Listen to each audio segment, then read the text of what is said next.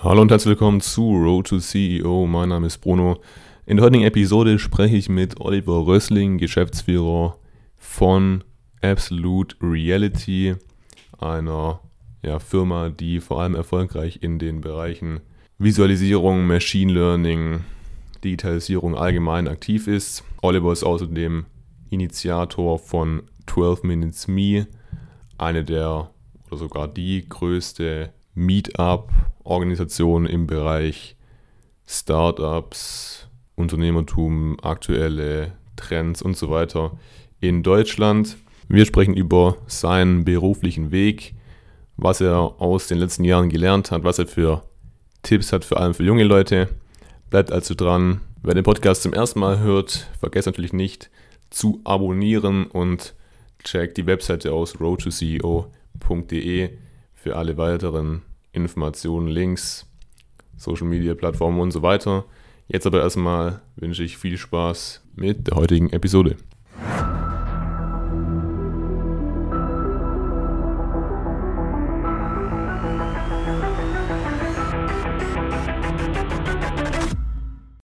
Eine deiner, sag mal, bis dahin eigentlich die, die größte Entscheidung, die du dann treffen musstest nach dem Abi, war ja dein Studium. Du hast ja gerade schon angesprochen. Wie kam es zustande? Was hast du jetzt nochmal studiert genau und wo? BWL habe ich studiert. BWL und in, in Hamburg, ja? BWL in Hamburg, genau. Ja, aber wie gesagt, Unis waren mir da auch so. Ich äh, komme jetzt aus, äh, aus einer Familie, da war nicht irgendwie, die waren nicht irgendwie in irgendwelchen Elite-Unis und haben gesagt, du musst jetzt irgendwie nach Mannheim fahren oder irgendwas, um zu studieren. Die haben halt gesagt, komm, äh, wäre schön, wenn du studierst, such dir was aus. Und äh, ich hab, bin in der Nähe von Hamburg groß geworden und es ist natürlich nett, äh, wenn, man, wenn man dann irgendwie die Großstadt ziehen kann und irgendwie seine Freundin noch in der Peripherie hat. Und äh, Uni Hamburg ist halt eine Massenuni. So, und das äh, hat halt andere Challenges. Du hast halt vielleicht keine mega schweren Examina, aber du musst mhm. da dich irgendwie durchbeißen und bist auf dich alleine gestellt. Das ist eigentlich so ein bisschen die Challenge, wenn du so einer Massenuni bist. Hat alles Vor- und Nachteile. Ähm, ja, also ich, ich glaube tatsächlich, dass man, äh, wenn man weiß, was man will, frühzeitig, also früh im Leben, dann äh, macht im Zweifel ein Selbststudium äh, hier und da vielleicht sogar mehr Sinn, um erfolgreich zu werden. Also guck dir die mhm. ganzen Entwickler an heute, die, äh, die ganzen äh, Leute, die in der Technik unterwegs sind. Die, äh, die, die sind oftmals ohne Hochschulabschluss, manchmal sogar ohne Schulabschluss unterwegs, sind aber brillante Hacker. So, und das ist praktisch so ein Arbeitsmarkt, der gerade parallel von den, der Norm entsteht. Weil da kommen Leute rein, die sind 18, die hacken aber schon seit zehn Jahren irgendwie irgendwelche Großkonzerne, waren da teilweise auch schon vorgestraft, aber rufen Gehälter ab, äh, wie jemand, der schon seit 20 Jahren im Berufsleben steht. Ja. So, ne? Und das, äh, das muss man halt auch sehen. Das sind halt Leute, die sich da mehr oder weniger aus Interesse, weil es einfach deren Hobby war, weil ihr eigenes Milieu, ihre ganzen Freunde in dem Bereich unterwegs waren, so viel beigebracht haben und gelernt haben, was inzwischen, also was heute bis heute noch überhaupt nicht formalisiert ist, das Wissen. Das ist teilweise auch Wissen, was gar nicht formalisiert werden soll, weil im Grunde der Staat daran Interesse hat, weil Hacking und so weiter ist ja schon irgendwo eher negativ angesiedelt äh, gesellschaftlich. So, und äh, trotzdem sind das halt so eine Experten, die können ja halt Sachen bauen, die können halt andere nicht bauen. Das ist äh, sozusagen Sachen, die du eigentlich nicht lernen kannst formell, wo du dich wirklich mit entsprechenden Experten umgeben musst. Und äh, ja, und das muss nicht unbedingt in der Technologie immer sein, das kannst du in allen möglichen Lebensbereichen haben. Hm, okay. Das heißt also, du würdest sagen, ist natürlich schon eine ziemliche ähm, große Entscheidung jetzt äh, zu sagen, ich ich studiere jetzt nicht oder ich äh, gehe jetzt halt sozusagen meinen eigenen Weg, bringe mir selber was bei, würdest du sagen, es ist, wenn man ungefähr weiß, was man macht oder vielleicht sogar sicher Ich würde weiß, jetzt nicht jedem äh, davon abraten zu studieren. Ich sage bloß, es ist auf jeden Fall heutzutage eine Option, darüber nachzudenken, gerade wenn man im Technologiebereich unterwegs ist, äh, da vielleicht einfach so eine Art Selbststudium zu führen ähm, hm. und sich den neuesten Krams beizubringen, weil die Theorie die ist einfach ein bisschen alt schon meistens, äh, die formalisierte ja. Theorie. Und irgendwie äh, da äh, theoretisch, ja, also wenn du wirklich Anwender, wenn du wirklich coden willst, wenn du wirklich Projekte schrauben willst, wenn du in Startup arbeiten willst, da reicht der Proof, dass du es kannst. Da brauchst du kein Diplom für. Ein Diplom ist da manchmal sogar ein Malus, weil du einfach sagst, okay, du bist einfach zu verkopft. Ich brauche jemanden, der sich irgendwo reinarbeiten, reinwinden kann. Ja, okay, interessant. Rückblickend jetzt, wie würdest, was würdest du sagen? Ähm, würdest du nochmal BWL studieren jetzt? Äh, ich glaube nicht. Ich glaube nicht. Also äh, war mal, wie gesagt, technisch recht gut. Äh, hat auch eine Empfehlung für ein Physikstudium bekommen. Ähm, mhm. Würde ich wahrscheinlich jetzt heute machen, wo es damals, wie gesagt, ich war eigentlich schon aus einem technischen Gymnasium, da waren eh nur Jungs und ich wollte halt auch mal ein paar Mädels kennenlernen. Und dann, wenn du Physik studierst, dann siehst du halt auch wieder nur Typen. äh, das war so ein bisschen der Gedanke dahinter. Das zeigt aber auch, wie gesagt, wie wenig Plan ich zu der Zeit hatte, was ich eigentlich machen will. Ja. Ähm, aber es, es, es, hat mir, glaube ich, jetzt nicht geschadet, BWL studiert zu haben, weil ich einfach so ein bisschen jetzt auch die Seite kenne ähm, und äh, gerade so Nutzenfunktionen und wann, wie, wo. Also um Leute zu verstehen, macht BWL schon Sinn. So, wichtig ist halt, dass du wirklich Fächer belegst, die dich auch wirklich interessieren, soweit es denn irgendwie geht. Es gibt ja immer so Curriculum, den du folgen musst. Wenn du natürlich mhm. nur Professoren hast, die irgendwie komisch sind, ist aber blöd, dann solltest du grundsätzlich hinterfragen, ob du die Uni wechselst oder den Studiengang. Ähm, wenn ich da wirklich nichts interessiert, aber keine Ahnung, mich hat immer Stochastik, Wahrscheinlichkeitstheorie, Spieltheorie extrem interessiert, weil damit kannst du heute in Verhandlungen zum Beispiel extrem viel anfangen. Ne? Du kannst halt Leute einschätzen, gerade wenn du ein bisschen empathisch bist. Ja. Ähm, so, aber das, ja, es heißt ja nicht, dass das jeden interessiert, weil es halt schon ein sehr mathematisches Thema ist.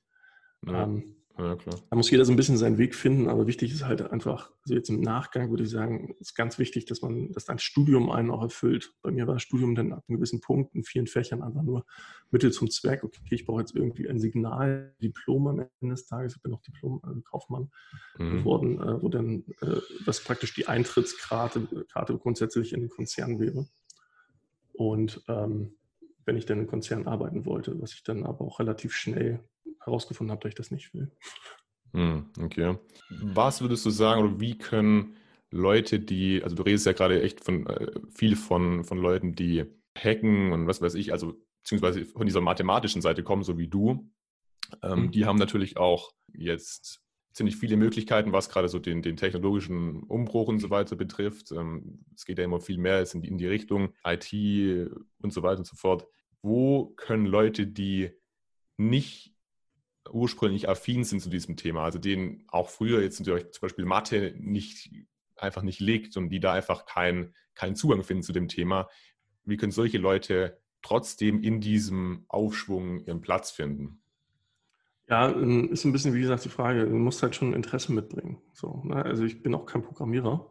Ähm, mhm.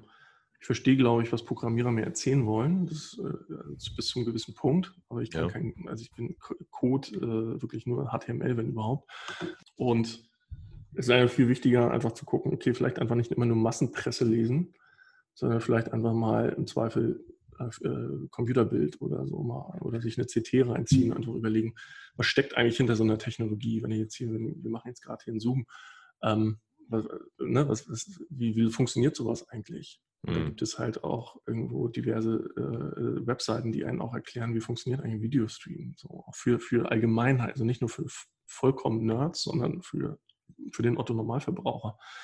Und wenn man damals schon, keine Ahnung, gern mal Löwenzahn geguckt hat oder was es da heute so gibt, dann, äh, oder Dokumentation, dann, äh, dann, gibt es auch jede Menge Videotutorials inzwischen, Udemy und wie auch immer, also wo du wirklich vom Noob, vom absoluten Anfänger äh, so einen einigermaßen vernünftigen tiefen View reinkriegen kannst ähm, in relativ kurzer Zeit. Das kostet dann irgendwie 9 Euro oder sowas im Kurs. Dann bist du eigentlich einigermaßen fit schon. Du mhm. merkst ja relativ schnell, ob du Interesse an dem Thema hast oder nicht. Bloß wenn du wenn dich zwingst, dann wird da meistens nie was Gutes raus. Also das heißt, man sollte schon grundsätzlich Interesse an Technologie haben, um halt eine Expertise in einem Bereich aufzubauen. Es hilft natürlich auch, sich vielleicht hier und da vielleicht mal einen Mentor zu suchen. Mhm. Was wäre was wär ein, wär ein Weg, so einen Mentor zu bekommen? Event. Also zum Beispiel auf 12 Minutes gehen oder sonst wohin, ähm, wo einfach ein paar Leute unterschiedlichen Alters, unterschiedliche ja. Interessen und, äh, und, Branchen rumlaufen. Und dann einfach mal Leute anquatschen. Das ist natürlich immer so ein bisschen die Hemmschwelle, Leute anzuquatschen, aber ja. muss man sich einfach mal zu zwingen. Dafür gibt es so eine Events, ja. ja. Ähm, das gehört halt dazu. Und wenn die Chemie stimmt, dann kann halt auch, sagen wir einfach, äh, ja, eine professionelle Beziehung daraus werden, dass man sich halt gegenseitig ein bisschen pusht, dass man hier und da auch mal nachfragen kann, dass man hier mal auf die, über die Schulter gucken kann oder mal ein paar Tipps bekommt. Und gerade als junger Mensch ist halt genau das, was ich eingangs äh, im Bildungsbereich, im Schulsektor sagte. Man kriegt relativ wenig Guidance. So, und gerade äh, wenn die Eltern irgendwie jetzt so, ich will jetzt gar nicht so despektierlich ausdrücken, also 0815 Jobs haben, Mhm. Und man selber aber irgendwie äh, ein Entrepreneur oder was auch immer werden möchte, dann geht man halt einen anderen Weg. So, und dann hilft äh, elterlicher äh, Advice nicht unbedingt weiter, weil die einfach sagen, ah, das ist doch viel zu riskant, mhm. äh, das bist du gar nicht und dann verschuldest du dich und wenn das nichts wird, dann ist alles doof und ne? Ähm, da ist ja auch viel nicht richtig dran, weil sie es einfach nicht besser wissen können. Und deswegen ja. brauchst du halt im Grunde Leute, die dir erzählen, wie funktionieren Unternehmen, wie funktioniert eine Gründung, wie hedgt man das Risiko, also wie hält man das Risiko im Zaum, ähm, wie findet man Leute, wie schafft man es, äh, ein MVP, also einen einfachen Prototypen mal zu bauen, der Leute begeistert, wie begeistere ich Leute, wie verhandle ich. Das sind alles Sachen, die im Curriculum, in der Uni, aber auch in der Schule nicht, nicht stattfinden. Hm. So. Und auf der anderen Seite suchen immer mehr Konzerne, immer mehr Mittelständler, immer mehr Firmen generell suchen Leute mit einem Entrepreneurial Mindset. Das hörst du halt immer häufiger. So. Und mhm. äh, da fragt man sich halt, wie soll das funktionieren? Wenn auf der einen Seite wird das nicht ausgebildet, auf der anderen Seite wird es immer mehr gesucht. Ja? Die Generalisten, die so ein bisschen verstehen, was denn die Gründer wollen. Also gerade im jungen Alter kommst du halt erstmal rein, hast einen Mentor oder arbeitest jemanden zu und wenn du dich da halt profilieren kannst, dann bist du halt ganz, ganz schnell nah am Geschehen. Mhm. So, wenn, wenn du aber einfach nur ein Ja-Sager bist und ein Rädchen sein willst und Sachen abarbeiten willst, dann hast du halt keine Chance, da relativ äh, schnell voranzukommen. Du musst halt auch mal Sachen hinterfragen und musst halt auch keine Angst haben, mal irgendwie eine doofe Frage zu stellen oder dafür halt mal auch mal einen auf die Nase zu kriegen oder so. Mhm. Das heißt also, wenn man es so zusammenfasst, die ich denke mal, so der wichtigste Faktor bei dem Ganzen oder jetzt auch der einem hilft, diese ganzen Fragen, die du jetzt gerade genannt hast, zu beantworten, ist ja so das richtige Umfeld zu finden. Oder gerade eben halt aus diesem Umfeld rauszukommen, das eben, ja, wie du gesagt hast, gerade 0815 Jobs gesagt, das halt gerade dies, in dieser Schiene drin ist. Was gibt es da noch äh, für Möglichkeiten, in so ein Umfeld reinzukommen, abgesehen jetzt von ähm, Events? Ähm, ja, einfach sich um Praktika bewerben. Okay. Ne? Und äh, wenn er Schule ist, dann kann man einfach auch sagen, pass mal auf, ich pimmel jetzt hier mal nicht sechs Wochen in den Sommerferien rum, sondern ich frage einfach mal bei Firma XY, ob ich da mal eine Woche über die Schulter gucken kann. Du musst ja mhm. gar nicht zwangsläufig viel Geld geben, aber einfach bloß ein bisschen Einblick zu bekommen. Ne? Mhm. Dann mhm. nimmt man sich halt was, was tatsächlich interessant sein könnte, was, was einen interessiert thematisch. Wir haben das recht häufig. Also dadurch, dass wir halt viel Computergrafik und auch hier und da mit Gaming unterwegs sind, haben wir recht viele Schüleranfragen, äh, die dann irgendwie mal bei uns reingucken wollen für ein paar Tage. Okay. Das heißt also, ich denke, ich kann mir vorstellen, dass viele Leute eben da zurück, davor zurückschrecken, sowas zu machen. Das ist ja schon was, was halt relativ viel Initiative erfordert und so weiter. Aber das heißt also, ihr macht sowas auch gerne und so, ja. Also ähm, also gerne, ne? setze einen neben dich und im Zweifel gibt es immer irgendwelche kleinen Bastelarbeiten, wo man die Leute ja. beschäftigt wird. Also einen freien Rechner gibt es in jeder Firma. Und im Zweifel sagst du einfach, guck mal, liest dir das mal durch und so weiter. Das hilft dir aber schon allein diese Guidance. Also machst du aus eigenem Antrieb, findest du manchmal Themen einfach auch nicht irgendwie, wo du dich reinarbeiten, äh, reinfuchsen sollst. Mhm. Wenn du halt in so einer Firma sitzt, da sitzt halt irgendjemand, der sagt, hier, komm, wenn du dich für das und das Thema interessierst, das sind die Basics, liest dir doch mal die und die, die, die Webseite durch, dann erzählst du mal am Ende, was du gelernt hast und dann gebe ich dir mal eine kleine Aufgabe dazu. Mhm. Okay. So. Na, das Problem ist ja immer äh, Transparenz und wenn halt keine Transparenz ist, wenn du nicht weißt, was hinter jeder Aufgabe steckt, äh, dann, äh, dann musst du halt selber irgendwie deinen Weg finden oder halt nicht. Und wenn Leute halt proaktiv, es gibt Leute, die sind proaktiv und die sind reaktiv. Und grundsätzlich sind unternehmerische Typen eher proaktiv. Die gehen, äh, die gehen irgendwo ran und sagen, okay, hier ist jetzt eine Challenge ähm, und ich fange jetzt mal an, irgendwas was auszuprobieren. Du machst den mhm. Podcast zum Beispiel, das, das wahrscheinlich, weil du irgendwo gerne Podcast hörst und das, das kann ja nicht so schwer sein, ich stelle mir jetzt mal ein Mikrofon hin und äh, interview mal einen, der seine beiden Kinder im Homeoffice hat und die haben gesagt, das ist keine Störung, das sind meine Kinder. ähm, aber das sind halt einfach so Learnings, die dann äh, im Grunde resultieren aus, aus, aus solchen, äh, aus solchen Sachen, wo man also sagt, ich probiere mal Dinge aus, ich habe jetzt keine Angst davor. Bloß viele Leute denken dann einfach, die schieben das vor sich hin, das sind ein Träumer. Davon gibt es auch genug, die dann sagen, ah, ich mache mal einen Podcast und bla. Passiert nichts. Mhm. Also davon gibt es, wenn, wenn du, keine Ahnung, von fünf Leute hast, gibt es einen, der wirklich vorprescht oder eine, der einfach mal Sachen in die Hand nimmt und sagt, ich probiere das jetzt aber ich mache jetzt einfach mal. Also die wirklich mhm. Macher. Dann gibt es zwei bis drei, die einfach immer nur die ganze Zeit sagen, ähm, äh, ja, ich will das mal machen und das ist alles cool und die dann auch ein bisschen abfeiern dafür, aber von denen dann halt selber nichts kommt. Ja. dann, ne, die sind dann reaktiv. Also ja, denen kannst du ja. sagen, komm, du kommst jetzt mal als Chorus mit rein, du musst damit reinziehen, dann passiert vielleicht mal irgendwas. Und dann gibt es halt noch ein, zwei, die dann sagen, ja, das ist einfach alles nichts für mich. Ich höre mir das gerne an, aber macht mal. Ne? Mhm. So, und das ist so für mich so ein bisschen die Aufteilung. Okay. Würdest du rückblickend sagen, nochmal ganz kurz zurück zu dem, zu dem BWL-Studium, würdest du rückblickend ähm, sagen, dass es dir auch jetzt im Hinblick auf das Thema Management von dem Unternehmen oder generell die Führung von dem Unternehmen ähm, was gebracht hat oder war das komplett wertfrei jetzt für dich? Wertfrei nicht. Also ich habe auch viel gelernt, wie es nicht geht. Okay. Ähm, ja, also es, was, was halt nicht funktioniert in Startups oder gerade auch in mittelständischen Unternehmen sind halt die ganzen Sachen, die gelehrt werden, die sind halt alle auf Konzerne aufgelegt. Das, ja. das sind alles möglichst objektiv. Ja. Also in Startups ist gar nichts objektiv. Du brauchst ein Team, das zuallererst erstmal, das ist auch bei Investoren so, die ersten Investoren sagen immer, das Gründerteam muss stimmen. Ja. Und zwar nicht nur von den Skillset, sondern auch, da muss die Chemie stimmen das Menschliche ist im Vordergrund. Umso kleiner die Organisation sind, umso kleiner die Firmen sind, ist einfach wichtig, dass die Leute, dass eine Empathie da ist, dass, dass das Team funktioniert, dass man sich aufeinander verlassen kann. Und das ist etwas, was du nicht in der Uni lernen kannst. Mhm. Du lernst halt in der Uni nur Theorie am Ende des Tages. Und die Uni lehrt dich, äh, dass, äh, ich will es jetzt gar nicht so schlecht machen. Ne? Also wie gesagt, das funktioniert hier und da ja auch, dass alles möglichst immer neutral sein muss, alles möglichst immer objektiv, wenig mhm. subjektiv. Aber im Startup musst du kurzfristig Entscheidungen treffen. Du hast keine Zeit, um irgendeine Marktforschung zu machen oder sowas. Ähm, oder wenn du mal was Neues ausprobierst. Du probierst es, try and error. Wenn es funktioniert, ist super. Wenn es nicht funktioniert, musst du halt überlegen, wie es funktioniert.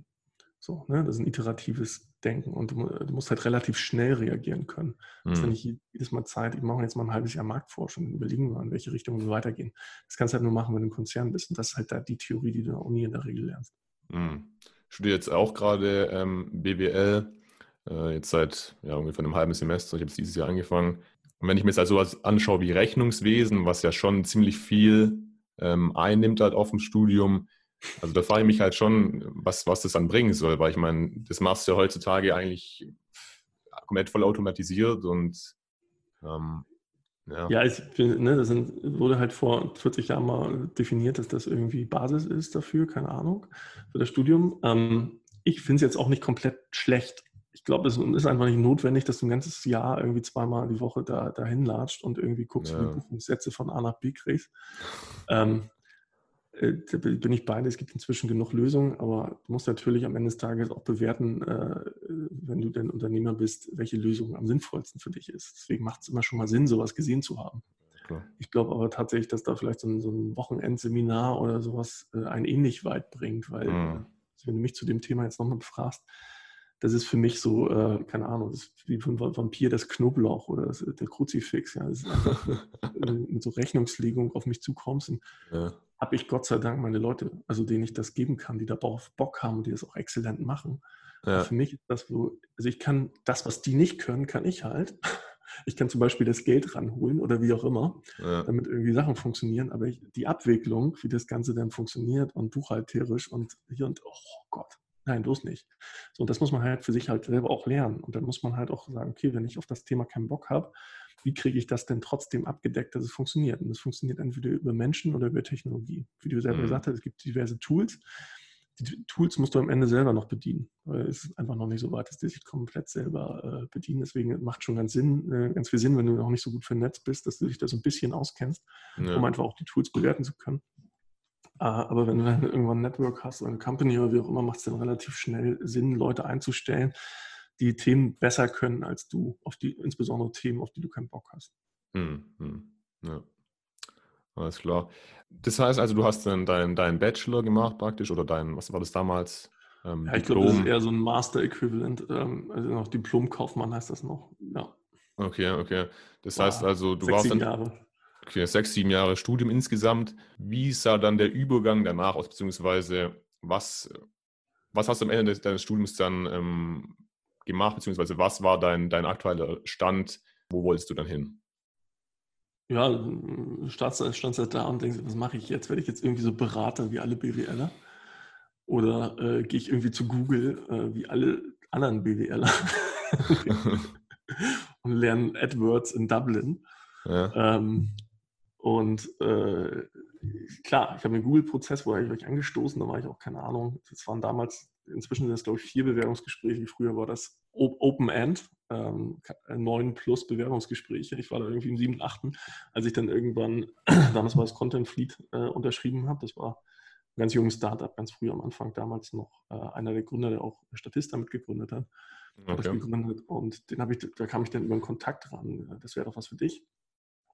Und zack war ich da und haben uns gut verstanden und sind bis heute befreundet. Ähm, aber das Ding, ich war dann dafür verantwortlich, relativ schnell, relativ viele Leute, war viel Investment drin, große Investoren, ähm, Bertelsmann, Telekom, bla bla bla und äh, relativ schnell auf ein paar hundert Leute zu, äh, hochzuwachsen. Und das war dann halt so richtige Hands-on-Arbeit. Wie gesagt, da, da konntest hast du richtig gelernt, dass die ganze Uni-Theorie für, für, für in, dem Moment, äh, ich will es gar nicht so laut sagen, aber tatsächlich für einen Arsch war. Hm. Weil dann steht ein Investor und sagt, ich will die, ihr kriegt jetzt ein paar Millionen, ihr müsst aber jetzt in den nächsten zwei Monaten 30 neue Entwickler einstellen. Hm. Macht hm. das mal, wenn ich keine Sau als Startup kenne sondern musst du halt ganz andere Wege gehen als irgendwie Ausschreibung oder, äh, keine Ahnung, äh, objektive Bewertungskriterien oder Assessment Center. Nee, mm. du guckst halt, wo die Leute herkriegst und dann machst du genau das, Try and Error. Dann holst du die Leute ins Team, ja. auch am besten noch aus dem Ausland, weil du in Deutschland gar nicht so viel kriegst ähm, weil es gibt ja noch Leute, die Bock haben, nach Deutschland zu kommen, bekommen, äh, kommen, weil die auch die Bezahlung hier gut ist, gerade junge Leute, die jetzt familiär noch nicht gebunden sind, mhm. die halt zu überzeugen, äh, ihr müsst nach, äh, nach, Deutschland kommen, weil hier der Shit gerade passiert. So, und ähm, das ist schon interessant. Dann holst du halt viele Leute rein. Äh, am Ende des Tages gehen von alleine äh, die eine Hälfte und die andere Hälfte die Investe wieder oder sowas. Ne? Ähm, mhm. Aber ein paar bleiben dann auch da. Und äh, so funktioniert es dann. So kriegst du dann erstmal so einen Personalstock. Und das ist dann wirklich Try and Error. Du musst ja auch mhm. gucken, wer passt zu dir gerade in der frühen Phase. Wer, wer kann diese ganzen Themen, die sich ja sukzessive überhaupt erst erschließen. Das heißt, da kommen ja immer neue Fallstricke dazu im Rahmen eines Startups. Die Komplexität steigt ja stetig. Mhm. ist okay, an der Stelle hört meine Expertise auf. Wir brauchen jetzt jemanden neuen, der sich darum kümmert. In mhm. der Tiefe, einen Experten. Mhm. Wo kriegen wir den her? Überlegen, bla bla bla, von der Uni holen irgendwo abwerben. Bla, ne? Also da, da gibt es alle möglichen äh, sauberen und schmutzigen Tricks und Umwege und Bypässe. Und da muss man halt findig sein, um, äh, um da irgendwie an den Start zu kommen, weil die ganz klassischen Wege, die man da an der Uni in der Personalwirtschaft lernt, keine Chance. Mhm. Ein Glied in der Kette war ja dieser Kontakt, der dich im Endeffekt vom Studium dann in dieses Startup gebracht hat. Das heißt also, du hast dich schon dann innerhalb, oder zumindest dann auf der Zielgeraden vom Studium dann schon auch beschäftigt mit dem Thema, oder? Mit, den, mit, mit, mit Startups und so weiter. Oder war es wirklich einfach nur so aus? Nee, ich bin tatsächlich in alle Richtungen beworben. Ich habe mich, wie gesagt, bei Google war ich im Prozess drin. Ich habe mich bei Beratung beworben. Ich äh, habe mir wirklich alles mal angeguckt. Okay. Ich habe als Werkstudent bei der damals Volksversorgung gearbeitet. Das war eigentlich auch ganz lustig, aber es war halt so richtig konzernig mit Gewerkschaften und Betriebsrat mm -hmm. und bla. Das war, habe ich auch gemerkt, dass es nicht so richtig meins ist, weil als Werkstudent warst du so Hackordnung auch relativ weit unten, waren eigentlich relativ gute Bedingungen, aber wolltest irgendeine Software haben, um irgendwas mal schneller zu machen, musst du erstmal einen ja. Antrag schreiben an die äh, EDV, hieß das da noch, oder, ja. ähm, oder DV-Abteilung, Datenverarbeitungsabteilung. Und kam nach sechs Wochen zurück, nee, du hast nicht den richtigen Status, du bist halt nur der blöde Hilfsstudie, du kriegst dir die Software nicht. Und dann musstest du weiter halt mit Rauchzeichen arbeiten. Also, äh, ja. so, und da, da, hatte ich halt null Bock drauf. Ähm, deswegen, wie gesagt, klar Richtung klassische Beratung geguckt. Man muss halt auch mal für sich selber überlegen, was bist du für ein Typ. Also ich bin halt auch kein Typ, der, also ich, ich, ich, ich brauche, ich, ich mag das nicht so gerne, wenn mir einer den ganzen Tag erzählt, was ich tun soll. Mhm. So. Ne? Also das, das matcht dann auch manchmal mit so Konzernen nicht, so nach dem Motto, gibt es irgendwelche Regeln, die halt erstmal auf den ersten Blick erstmal überhaupt nicht rational sind und nicht nachvollziehbar, warum diese Regeln so sind. Mhm. Und dahinter fragst du dir halt, dann tendiere ich halt schon immer, warum ist denn das jetzt so? Warum? Das macht ja keinen Sinn. Ja, mhm. ist ja so. Also, ja. Ne, und dann, das ist halt auch schon so eine Typfrage. Konzernen gibt es halt irgendwelche Compliance-Regeln oder Abläufe und Prozesse, die sind historisch gewachsen, die mögen teilweise überhaupt gar keinen Sinn mehr und gar keine Berechtigung mehr haben. Trotzdem äh, häng, hängst du da drin fest, weil das irgendwie seit Jahren keiner mehr geändert hat oder sich keiner mehr getraut hat, dagegen aufzubegehren oder weil es einfach Arbeit bedeutet hätte, sich dagegen aufzubegehren und das neu aufzusetzen. Und deswegen, also da, da, da, würde ich durch, also das ist halt nichts, wo ich mich wohlfühle. So, mhm. da, würde ich, ne, da würde ich einfach nur Leute nerven. Äh, Im Konzern wurde ich dann auch, äh, ich war dann auch eine Zeit lang in Indien im Outsourcing auf einem Konzern und da habe ich dann auch immer alles Mögliche hinterfragt. Da waren tausende Leute. Ähm, und habe gesagt, warum machen wir es denn so? Ne, und das hat die Leute halt genervt. Das hat den Leuten, bei den Leuten Arbeit verursacht, wenn du halt einfach mhm. mal nachfragst. Und dann hast du ganz schnell dieses Troublemaker, äh, ne, nach dem Motto, der, der schwimmt hier gegen Strom, der, der, der ja. macht uns Arbeit. So, das, äh, einige finden das wirklich negativ, einige finden das gut. Also gerade Chefs finden das meistens gut, wenn es so eine Leute gibt, die auch mal Dinge hinterfragen. Mhm. Wir dann wissen, dass dann auf einmal die Truppe wieder anfängt zu rödeln. Ähm, aber, aber äh, das ist halt so eine Typfrage. Will man das? Ne? Ich glaube schon, dass ich irgendwie im Konzern klarkäme, aber dann wäre es halt für mich Arbeit. So, ja. Wenn ich zur Arbeit ja. gehe, dann wäre es für mich Arbeit per reinen Definition aller Wikipedia und Duden. Ähm, ich gehe dahin, weil ich hingehen muss, um meine Miete zu bezahlen. Aber das, was ich jetzt mache, ist für mich keine Arbeit. Ich mache einfach das, was, was ich eh machen würde. Und Gott sei Dank gibt es Leute, die es so gut finden und mir noch, noch Geld dafür geben. So, das ist für mich halt ein Idealzustand, wo ich einfach sagen kann, ich mache mein Hobby, äh, mache sowieso die Zeit, ganze Zeit das, worauf ich Bock habe. Und irgendwie jemand, jemand sagt, geil, das, das ist uns jetzt irgendwie was wert. Hm, hm, okay. Das heißt also, da ging auf jeden Fall dann viel in dieser, in dieser Zeit bei, ähm, wie hieß es nochmal, Content, Content Fleet? Content oder? Fleet ist da, klar, ja. Ne, viele Learnings, gerade im Startup ja. lernst du auch viel, wie es geht, du lernst aber genauso viel, wie es nicht geht. Ne? Und ja, dann bin ich auch irgendwann, äh, waren wir in New York, haben da irgendwie auch nochmal Büro aufgemacht und ein bisschen Internationalität und andere ja. Kulturen.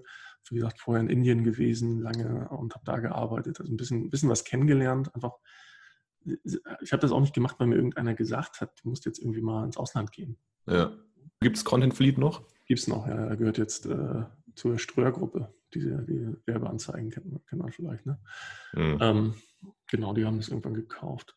Wie ist es dann ähm, zustande gekommen, dass du von deinem ersten Job bei, bei Content oder deinem ersten richtigen Job nach dem Studium jetzt dann zur Gründung von einem einen Unternehmen, deinem ersten einen Unternehmen gekommen bist?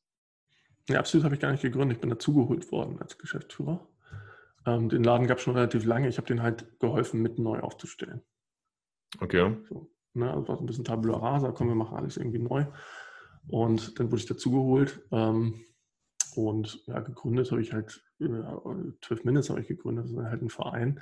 Dahinter haben wir eine Konferenzgesellschaft, die halt das Ganze äh, ähm, ähm, abwickelt. Ähm, und klar, irgendwie ein bisschen Beteiligungsbude und so weiter. Also man, man, fängt dann irgendwann, wenn man einmal irgendwie gegründet hat, gründet man dann irgendwann andauernd. Mhm. Ähm, genau.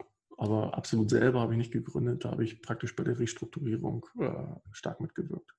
Welche Funktion hast du dann bei bei Absolute Reality ähm, eingenommen, beziehungsweise wie sah dein Profil dann damals aus? Was hast du bei, bei Content Fleet eigentlich genau gemacht, fachlich jetzt gesehen? alles. alles. Also beim Startup machst du sowieso am Anfang erstmal alles, mhm. ja, als Gründer sowieso. Ähm, und dann gibst du es halt sukzessive ab, hatte ich ja schon erwähnt. So. Und idealerweise holst du dir am Anfang dann auch viele Generalisten ans Bo ins, Bo äh, ins, Boot, die dir halt schnell und pragmatisch, also manchmal auch hemsärmlich, einigermaßen valide und vorzeigbare Lösungen basteln so Prototypen oder einfach einen Onboarding-Prozess skizzieren, ähm, ne? also schnell äh, PS gewinnen und eine gute Story aufbauen. Und ab einem gewissen Punkt holst du dir dann Experten dazu, die es dann halt professionell und valide machen. So, und das war halt, ich war halt einer der Generalisten, die frühzeitig nach dem Gründer damit reingekommen sind, der sich dann halt um Projekte gekümmert hat, der sich um äh, Business Development gekümmert hat und vor allen Dingen auch um Personalaufbau. Hm, okay, alles klar. Was das, weil das halt ein Schlüsselthema war. Das war ein sehr personalintensives Geschäft, auch wenn da viel Programmierung und Intelligenz gebaut werden musste, ging es auch erstmal darum, eine Großredaktion aufzubauen. Und das geht auch mal nicht, mal eben kurz. Hm, okay. Wie kam dann dieses, dieses Thema zustande, das jetzt eigentlich ja so das, das Kernthema von, von Absolute ist, also dieses äh, Virtual Reality Thema und mhm. Machine mhm. Learning und so weiter. Wie bist du da reingerutscht? Genau. Ähm, also wie, da, da, hat mir natürlich mein grundsätzlich recht breit gefächertes technisches Interesse geholfen. Mhm. Ich habe mich vor, ähm, im Voraus schon immer recht stark informiert, was so äh, technisch geht und was nicht geht. Mhm. mhm. Und ähm, in Kontakt bin ich halt auch über eine Veranstaltung mit dem Gründer gekommen, haben super verstanden, angefreundet und dann irgendwann haben wir gesagt, komm, lass es doch mal zusammen versuchen. Mhm. Ähm, und äh, ja, und dann ging es halt darum, das war halt ursprünglich, äh, als ich da reinkam, war es halt ein Gemischtwarenladen. So. Und wenn du halt just another Softwareagentur bist, es gibt einfach genug Programmierungsläden, mhm. ähm, dann musst du halt überlegen, wie du die Story entsprechend änderst, dass du dich hervortust. Und da war, äh, da war halt zu gucken, was können wir eigentlich besonders gut. Und wir kamen halt ganz viele Leute, die in der Visualisierung tatsächlich exzellent sind, die im Datenauswertungsbereich exzellent sind, die also Machine Learning, KI nennen wir es gerne mal und die dann halt auch eine Robotik, also wir haben auch Hardware gebaut und bis heute äh, und Roboter, ähm, die sich da gut auskennen. Das waren halt die drei äh, Säulen, die sich da letztendlich rausskizziert haben. Mhm. Und hier und da noch ein bisschen E-Commerce, aber die drei Säulen haben wir, das ist halt auch das, wo wir gesagt haben, das wollen wir draußen kommunizieren, weil da wollen wir in Zukunft arbeiten. Daran haben wir Spaß. Das ist halt nichts, was wir machen, weil wir dafür Geld kriegen, sondern daran haben wir Spaß, das wollen wir fördern und haben dann halt das absolute Reality-Konstrukt darum gebaut. Und mhm. das auch entsprechend als Boutique, als praktisch als IT-Boutique, äh, als kleiner, feiner Laden, der sich damit aber in einer sehr hohen Tiefe auskennt, mhm ähm, herauskommuniziert. Okay. Da lege ich bestimmt richtig, dass deine Erfahrungen, die du ja dabei bei Content Fleet gesammelt hast, die natürlich da extrem weitergeholfen haben dann bei, bei Absolute Reality. Was waren jetzt trotzdem so Herausforderungen oder praktisch Fehler oder Sachen, die du gelernt hast dabei? Ja, macht, man macht ja immer permanent Fehler. Also das ist ja das Schöne. Ähm, man kann nie alles richtig machen. Also äh, ich finde es zum Beispiel immer ganz wichtig, gerade auch im 12-Minutes-Kontext, da haben wir ein riesen Team von über 200 Leuten, die das Ganze in über 40 Städten organisieren. Mhm. Äh, womit ich immer gar nichts anfangen kann, ist Schulterklopfen. Also ich finde das nett, ist auch ganz cool, und alle sagen, oh Mensch, das hast du aber gut gemacht. Womit ich halt was anfangen kann, ist, wenn Leute mich konstruktiv kritisieren und sagen, oh, das hättest hier und da aber besser machen können, weil. Okay. So, halt auch begründen können, weil daran kann ich, davon, davon kann ich lernen. Das kann ich halt aufnehmen, es als äh, richtig oder nicht richtig. Manchmal mache ich auch Dinge absichtlich, so dass es Leuten vielleicht nicht komplett gefällt. Mhm. Ähm, aber dafür anderen umso mehr. aber ähm, wenn, du, wenn du halt manchmal auf Sachen hingewiesen wirst, äh, die, wo du echt sagst, ja, und, und dann auch wirklich so ein Ego hast, dass du äh, das nicht komplett ausblendest, sondern einfach sagst, ja, stimmt das, was die sagen, oder stimmt das nicht? Ob das jetzt auf einer persönlichen oder beruflichen Schiene ist, vollkommen egal. Wenn du das mit aufnimmst, dann kannst du halt daran wachsen. Und das hat eine Chance. So kannst, ne? Also viele haben immer so ein Thema damit, kritisiert zu werden, weil das halt an deren Ego kratzt. Äh, eigentlich ganz das Gegenteil. Das ist das Beste, was passieren kann, wenn du auch deine Freunde oder deine Familie oder deine Arbeitskollegen regelmäßig einfach mal fragen, sag mal, was nervt dich eigentlich bei mir? Das könnte ich mal besser machen. Mm, okay. so, aber, ne? Und dann kannst du selber evaluieren, ob du das, ob du die Kritik annimmst oder nicht. Weil manche Sachen macht man ja auch bewusst so. Und äh, manche Sachen weißt du auch genau, okay, das kann ich aber auch nicht besser. Dafür brauche ich, da brauche ich dann wohl Hilfe an der Stelle. Mhm, ne? okay. Und das sind so Sachen, die ich einfach nur jedem nahelegen kann, das nicht persönlich zu nehmen, sondern tatsächlich daran zu wachsen. Und das war eigentlich so ein permanentes Learning. Und das ist eigentlich für mich auch das, was man lebenslanges Lernen nennt. Das heißt nicht für mich Buch, Bücherwurm zu sein. Das heißt Dinge, klar, soll man sich informieren, aber das auch so ein bisschen auf auf das eigene, auf das eigene Bild zu reflektieren.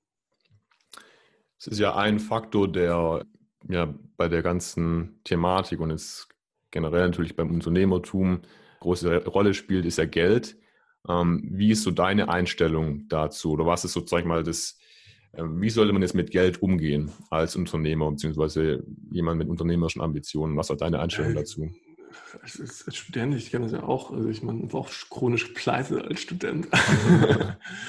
ähm, und dann wird das irgendwann mehr. Also, und äh, klar, es ist immer schön, äh, Geld zu haben. Aber wenn ich mir jetzt die ganze YouTube-Spacken angucke, da die ganze, äh, hier, ich zeige dir, wie du in 30 Minuten 1000 Euro machst, ja. dann, da kriege ich auch das Kotzen. Ist einfach so. Also ich, sorry dafür die Kraftausdrücke, aber ähm, es, es, geht, es ist immer wichtig, genug Geld zu haben, um das zu machen, was du gerne machen möchtest, um eine vernünftige Wohnung zu leisten, um auch mal was Nettes essen zu können, selber zu kochen oder rausgehen zu können oder hier und da vielleicht auch mal einen Urlaub zu machen und mit Freunden was zu unternehmen. Das ist immer wichtig. So, und dass du da eine Basis hast. Und wenn du dann noch ein bisschen Rücklagen schaffen kannst, umso besser. Das ist eine super Ausgangslage. So, aber ein Geld ist einfach, es ist ein Mittel zum Zweck. Also es ist, es ist gut, dass es da ist, aber wenn, ich meine, guck dir die Elastizität an. Elastizität als den BWLer sagt das was. Wenn du jetzt eine Million hast oder wenn du 20 Millionen hast oder 200 Millionen, glaubst du, du kannst dir so viel mehr dadurch kaufen? Nee. Hm. Also es ist beschränkt, was du kaufen kannst. Also okay, hm. du kannst, kannst irgendwo einen Wolkenkratzer kaufen, aber ganz ehrlich, was bringt dir das, einen Wolkenkratzer zu haben? Nur Arbeit. Du musst wieder Leute anstellen, die das Ding verwalten, die das Geld dahinter verwalten und so weiter und so fort. Das macht dich nicht glücklicher. So, also ich kenne viele Leute, die recht vermögend sind, weil sie Startups oder was auch immer recht erfolgreich verkauft haben. Die sagen, okay, mhm. ich habe jetzt irgendwie nochmal zehn Leute, die nichts anderes machen, als meine Kohle zu verwalten, die ich wiederum verwalten muss. So. Und das heißt, mhm. die haben dadurch eigentlich nur Arbeit, dass sie noch mehr Geld haben. So, dann kaufen die sich hier und da mal einen Porsche oder was auch immer und den finden sie dann auch mal. Das Problem ist, wenn du was besitzt, dann verlierst du Lust daran. Wenn du zum Beispiel einen fetten Ferrari oder einen Porsche hast, dann ist es für dich irgendwann normal, einen Ferrari oder Porsche zu fahren. Hm. Ähm, ist aber viel geiler, wenn du einfach ab und zu mal ausleihst. Ein anderes. Und dann hast du auch nochmal die Möglichkeit, mal was anderes auszuprobieren, weil dann hast du Emotionen damit verbunden. Wenn das dann für dich normal ist, dann ist es langweilig. Deswegen, wie gesagt, ich äh, ziehe den Hut vor Leuten, die äh, unternehmerisch erfolgreich sind, die äh, hunderte von Millionen scheffeln. Ich bin aber ganz klar der Ansicht, dass man das nicht braucht, um erfolgreich zu sein oder um glücklich zu sein. Weil darum geht es am Ende des Tages. Du musst ja selber irgendwie zufrieden sein oder glücklich mit deinem Leben. Sondern am Ende irgendwann, äh, wenn du der, äh, kurz bevor du auf die Bahre kommst, ziehst du halt Bilanz und sagst, okay, was habe ich in meinem Leben gemacht? Ich habe ein paar coole Sachen angestoßen oder nicht. Das ist nicht zwangsläufig immer wichtig, damit Geld zu verdienen. So. Mhm. Mhm. Ähm, Manchmal ist es einfach nur wichtig, irgendwie damit zufrieden zu sein. Und ähm, klar, da gibt es verschiedene Ansichten. Das hat auch viel mit Erziehung zu tun, also woher man kommt. Aber ähm, ich finde es immer wichtig, genügend Geld zu haben, um das zu machen, was man gerne machen möchte. Ähm, und wenn es mehr wird, wird es sicherlich nicht schaden. Eine Sache, die ich noch jetzt besprechen würde, gern, ähm, so als auch kleiner Ausblick. Wie sieht es aus oder beziehungsweise wie schätzt du gerade in Bezug jetzt auf die Digitalisierung die Lage in Deutschland ein? Wie steht Deutschland jetzt da gerade da? Ja, wir haben ja so ein bisschen Druck von außen gerade, ne? ähm, durch eine gewisse Externalität, die sich Corona nennt. Ähm, dadurch sind natürlich auch viele Dinge beschleunigt, aber auch viele ja. Dinge, also auf der einen Seite brechen viele Brücken ein, auf der anderen Seite entstehen noch ganz viele neue. Mhm. Und, äh, muss halt auch äh, immer mal die Chancen sehen, was da gerade alles auch passiert. Und de facto, ich glaube, da sind wir uns einig, dass wir in den nächsten Jahren überall irgendwie äh, Glasfaser rumliegen haben, weil einfach äh, sollte so ein Ding nochmal über uns einbrechen, dass die Leute im Homeoffice halt vernünftig sitzen, äh, arbeiten können. Ja, mhm. Also es ist Remote-Arbeit-Thema, äh, das wird halt auch bleiben, auch wenn das ein Stück weit natürlich auch zurückgehen wird und die Leute mehr wieder ins Büro gehen, wird es trotzdem irgendwo eine Norm bleiben, dass die Leute im Homeoffice sitzen und arbeiten. Mhm. So, und ähm, insofern hat uns, ist das schon eher ein Segen als ein Fluch, was uns da Corona, Corona gebracht hat also was das jetzt angeht, ja, also nicht per se. nicht, hat, natürlich, hat natürlich auch viele äh, Baustellen jetzt auch offengelegt, würde ich sagen, oder? Gerade jetzt so auch im Bildungssystem auch, was da jetzt. Genau, genau. Ja, das, also, das, erhöht enorm den Druck äh, in, in, Bereichen, die ewig lange vor sich her, also die man vor sich hergeschoben hat, wo eigentlich schon Digitalisierung längst überfällig war, mhm. das jetzt auch wirklich anzugehen, das Thema, weil man einem jetzt tatsächlich auf die Füße gefallen ist. Ne? Also vorher, mhm. es geht ja noch, es geht ja noch weil es einfach politisch immer ein Thema ist. Also Bildung anzufassen ist immer ein hohes Politikum. Da kann man sich ganz schnell die Finger als Politiker verbrennen. Deswegen, die denken nur in Legislaturperioden. Wenn die Legislaturperiode vier bis fünf Jahre ist, je nachdem, auf welcher Ebene du unterwegs bist, mhm. dann versuchst du es halt an den nächsten abzugeben, das Thema. So, aber wenn es einfach jetzt einmal den Leuten auf die Füße gefallen ist, dann muss es jetzt angegangen werden. Es wird Gott sei Dank jetzt angegangen werden. Es wird tatsächlich relativ viel tun und digitalisieren in der Bildung. Und das Mindset wird sich da tatsächlich auch komplett ändern müssen. So, und ähm, das betrifft ganz viele Lebensbereiche. Das betrifft Kommunikation per se. Wir machen hier gerade ein Zoom-Gespräch. Vorher hätten wir, keine Ahnung, vielleicht uns getroffen oder ein Telefonat gemacht, was auch immer. Mhm. Das, alles, äh, das, das, frisst alles viel mehr Zeit. Also Sachen sind krass beschleunigt durch dieses ganze äh, Thema, was jetzt rund um Corona und die Wichtigkeit, damit die, der Digitalisierung zukommt, passiert. Mhm, okay. Das hört sich eigentlich dann schon äh, recht optimistisch an. Also es gibt ja schon viel Schwarzseherei, sage ich jetzt mal, oder auch sehr viel Pessimismus auf der, auf der anderen Seite. Gerade jetzt so was jetzt zum Beispiel so die Automobilindustrie angeht und so weiter, sagt man ja auch, dass da ja im Endeffekt bei den Zukunftstechnologien die Amerikaner oder auch teilweise auch andere Länder da meilenweit voraus sind. Glaubst du, Deutschland hat dann noch Chancen, da wirklich auch ähm, ja. was zu reißen? Das ist ein typisch deutsches Phänomen, dass man nicht äh, erstmal lethargisch ist und irgendwie äh, alles scheiße. Also, und, äh, das ist ja immer so, alle in Deutschland meckern immer alle und im Ausland gucken sie alle auf Deutschland und denken, krass. Also jetzt allein schon, wie die Krise bewältigt wurde, so einigermaßen, ne, äh, gucken schon viele nach Deutschland und sagen, fett. Und ganz ehrlich, die Automobilindustrie ist viel zu mächtig und zu groß, nicht nur in Deutschland, sondern weltweit, die wir in Deutschland hier haben, mhm. um auf die Fresse zu fallen. Ne? Also schon wieder ein Kraftausdruck, aber ist einfach so, das muss man mal genauso sagen. Also die ganze Schwarzmalerei und alles negativ und alles blöd, das ist in, unseren, in unserer DNA irgendwie drin also Deutsche sind jetzt nicht als die absoluten Optimisten und wie auch immer. äh, bekannt, hat uns aber dadurch, dass wir da dann trotzdem versuchen, den Wagen aus dem Dreck zu ziehen, eigentlich auch oftmals den Arsch gerettet, dass wir Dinge halt vielleicht auch erstmal ein bisschen pessimistischer sehen und dann sagen, oh, ist doch nicht so schlimm gekommen, wie wir es erst gedacht haben. Mhm. Das ist dann wieder ein Grund, sich zu freuen. Aber da wird sicherlich muss da ganz viel passieren. Sicherlich müssen wir gucken, dass wir da nicht das Nachsehen haben äh, an Technologiefirmen wie, Tech, äh, wie, Tesla, dass die an uns vorbeiziehen. Weil die, die, sind ja per se, per Definition kein Autoladen, die sind eine Technologiefirma. Und ähm, da, da, muss mehr passieren, da muss auch vor allen Dingen auch weniger passieren. Also weniger von dem Alten, mehr von dem Neuen. Mhm. Ähm, dieses Business as usual ist halt falsch, bringt halt nichts, einen riesen Wasserkopf mit einer, Organisation, einer, einer, einer, einer, starren Organisation vor sich herzuschieben und mit einer gewissen Arroganz und sagen, wir haben ja die größten Absatzzahlen in Deutschland. Nee, es geht einfach mittelfristig bis langfristig zu denken und sagen, wie sichern wir dann, dass wir in Zukunft auch noch da eine wichtige Rolle spielen. Mhm. So, und da muss man halt hindenken und das gibt dann auch anders, also Verlierer dieser ganzen Thematik Digitalisierung war schon eigentlich immer klar, Leute, die sich nicht weiterbilden, die sich nicht anpassen wollen, mhm. ähm, die veränderungsresistent sind, die werden Verlierer sein von dieser ganzen Thematik. Aber die Leute, die Bock haben, die, die sich interessieren für neue Themen, für neue Abläufe, für neue Kommunikationswege, die werden als Gewinner rausgehen. So, mhm. da muss man halt sich selber hinterfragen, wie flexibel bin ich, wie flexibel möchte ich noch sein. Viele Leute sind kurz zehn Jahre vor Berufsaufstieg, also vor Rente, mhm. äh, nach mir die Sinnflut. Äh, es interessiert mich der ganze Kram, sollen sich andere drum kümmern. Ähm, die sind jetzt nicht zwangsläufig, die kriegen vielleicht noch eine vernünftige Rente, sind dann raus, haben damit nicht so viel zu tun, aber selbst mhm. im privaten Leben wird die, wird die diese Welle erfassen. Also mhm. das, ist ja, das ist ja einfach so. Mhm, okay. Alles klar, ja, das, das hört sich ja dann doch eigentlich ganz gut an. Ich denke, es ist auch ein gutes Schlusswort jetzt. Oliver, vielen Dank, dass du da warst. Es war ein interessantes Gespräch. Gerne, hat Spaß gemacht. Dann war es das für diese Episode. Ich bin raus. Ciao. Ciao.